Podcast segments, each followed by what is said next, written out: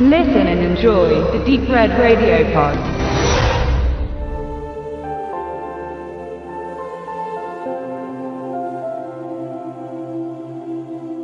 Die Ferkel fressen nicht am Metzgertisch. Wenn man so einen Spruch an den Kopf geschmissen bekommt, weiß man, wo man hingehört. Für den Köhler Peter und seinen Vater brechen harte Zeiten an. Aus den Tiefen der Berge wird mittlerweile Steinkohle gefördert und der Bedarf an Holzkohle sinkt. Und dieses Produkt ihrer Arbeit bringt nicht mehr genug Geld ein.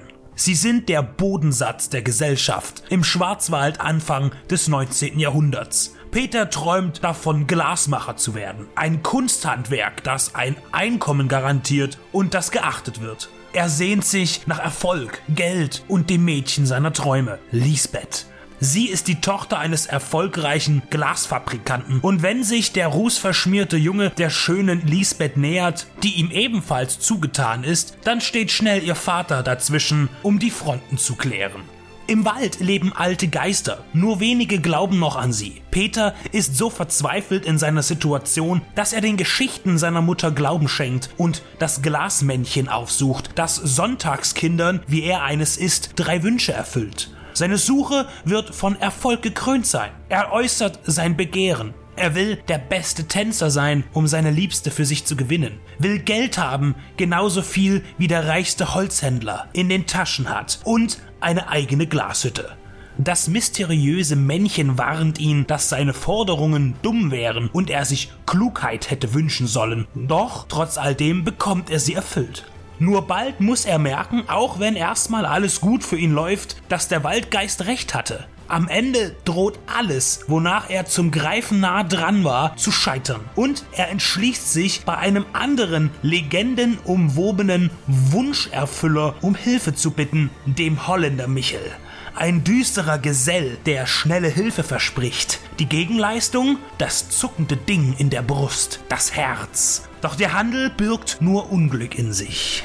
Das kalte Herz ist ein finsteres Märchen, erdacht von Wilhelm Hauff, der auch Der kleine Muck und Zwergnase erschuf. Erschienen ist es 1827 in einer Geschichtensammlung. Es wurde stets gerne adaptiert, in musikalischer Form, als Theaterstück oder im Film. 1924 gab es die erste Verfilmung von Fred Sauer. Es folgten verschiedene Umsetzungen auch in Russland. Und ebenfalls als Puppentrick und Animation war das ernste Werk zu sehen.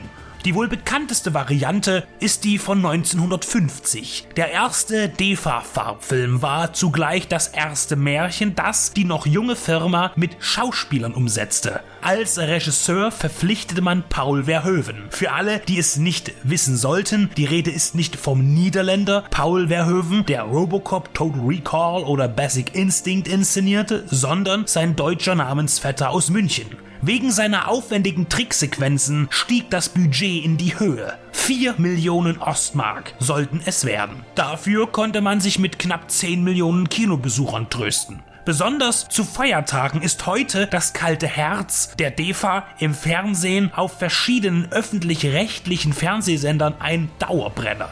Er ist einer der wenigen Märchenfilme, der meistens des Nachts gezeigt wird, da er für Kinder nicht geeignet ist. Er ist gruselig und geizt nicht mit schaurigen Momenten, die bisweilen einem Horrorfilm gleichkommen.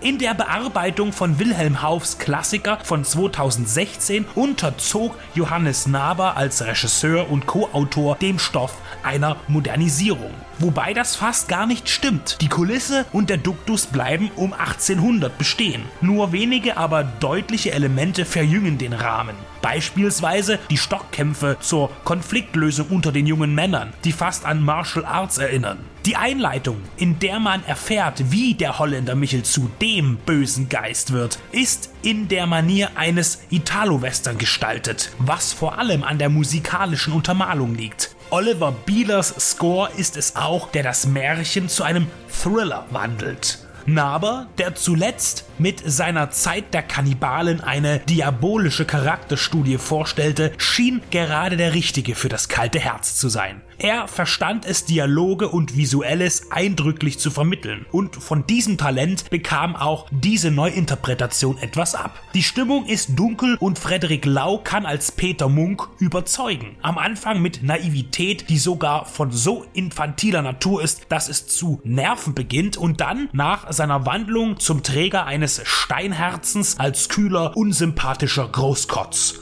Erwin Gescherneck bleibt mit Gestalt und Stimme in der 1950er Version schwer erreichbar. Aber Moritz bleibt treu, er schafft eine ganz neue Figur des Holländer Michel. Man sollte die beiden Werke im Allgemeinen oder im Detail ohnehin nicht miteinander vergleichen. Wenn man es aber täte, könnte das aktuelle kalte Herz mit seinem Happy End punkten, das im Gegensatz zu Verhöven einen drückenden Beigeschmack verbreitet und trotz des guten Ausgangs, wie es Märchen so an sich haben, noch Zweifel aufkommen lässt. Das macht die Sache spannend und verschafft Johannes Nabers Film eine Eigenständigkeit, die er auch braucht und hat, um nicht als schnöder Abklatsch oder unnötig abgetan zu werden.